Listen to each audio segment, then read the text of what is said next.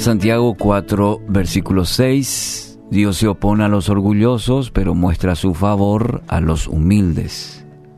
Una frase dice, el orgullo se ocupa en quien está en lo correcto. La humildad se preocupa en qué es lo correcto. Aquí en el original, en la palabra griega que utiliza para orgullo, se traduce como el que se coloca por encima de los demás. Y es un mal, un mal que se esconde en lo profundo del corazón del ser humano y que casi siempre nos impide revisar un poco las verdaderas intenciones de nuestro corazón, ya que el orgullo nos hace egocéntricos y nos lleva a pensar que solamente nosotros tenemos la razón.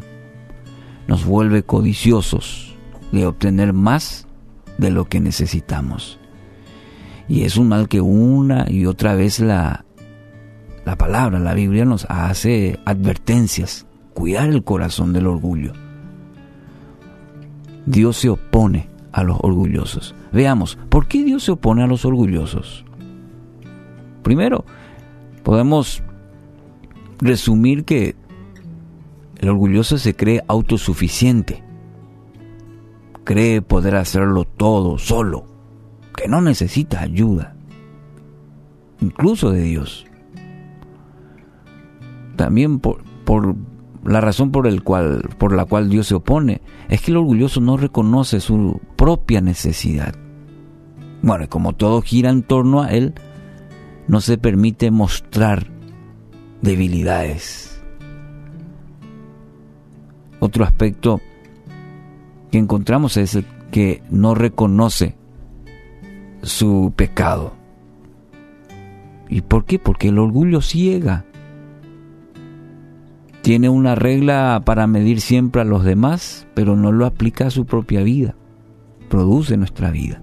Un orgulloso no puede recibir ayuda porque no sabe que la necesita y por tanto no la busca ni acepta. Se da cuenta que qué enfermedad más terrible. ¿eh?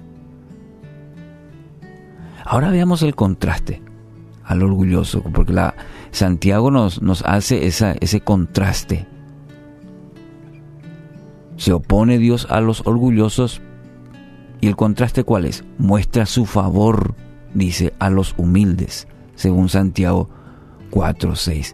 Veamos un poco la humildad que necesitamos definir primeramente, porque a veces decimos que humildad eh, consiste quizás en cuestiones, por ejemplo, de ser de escasos recursos, de ser alguien que, ni si habla, no habla, o rebajarse, poner cara de inocente. Más bien la humildad desde el contexto bíblico va hacia dos direcciones. La primera, la humildad de saber y enfrentar las batallas, no con la propia capacidad, sino con el poder de Dios. Saber saber y enfrentar las batallas no con propio recurso, poder, conocimiento, sino con el poder de Dios. Y la otra dirección es humildad para saber y disfrutar la comunión con el Padre. Es decir, la fuente de fortaleza, ¿en dónde se basa? En reconocer que la victoria proviene de Dios de nuestra relación íntima con Dios. Ahí es la base, el fundamento. Y se necesita reconocer esa condición, esa humildad. Dios dará más gracia al humilde porque ellos ven su necesidad de ella y la buscan. Repito, esta frase muy interesante. Dios dará más gracia al humilde porque ellos ven su necesidad de ella y la buscan. ¿Qué tal está nuestro corazón hoy? ¿Qué, ¿Qué tal está su corazón?